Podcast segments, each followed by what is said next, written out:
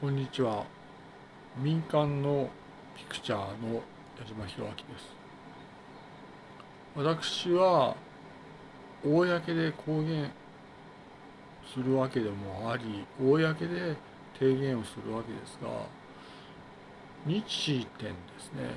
日天という国語がございます。しかしながらこの名前はいわゆる一旦下げてはいかがと思います。なぜなら日点で人は死ぬからという考え方ですね。あいわゆるこの時にあらゆる応募は自由なので記録で応募されたらいかがかなと思います。私からの提言でした。民間の矢島弘明でした。失礼いたします。ありがとうございます。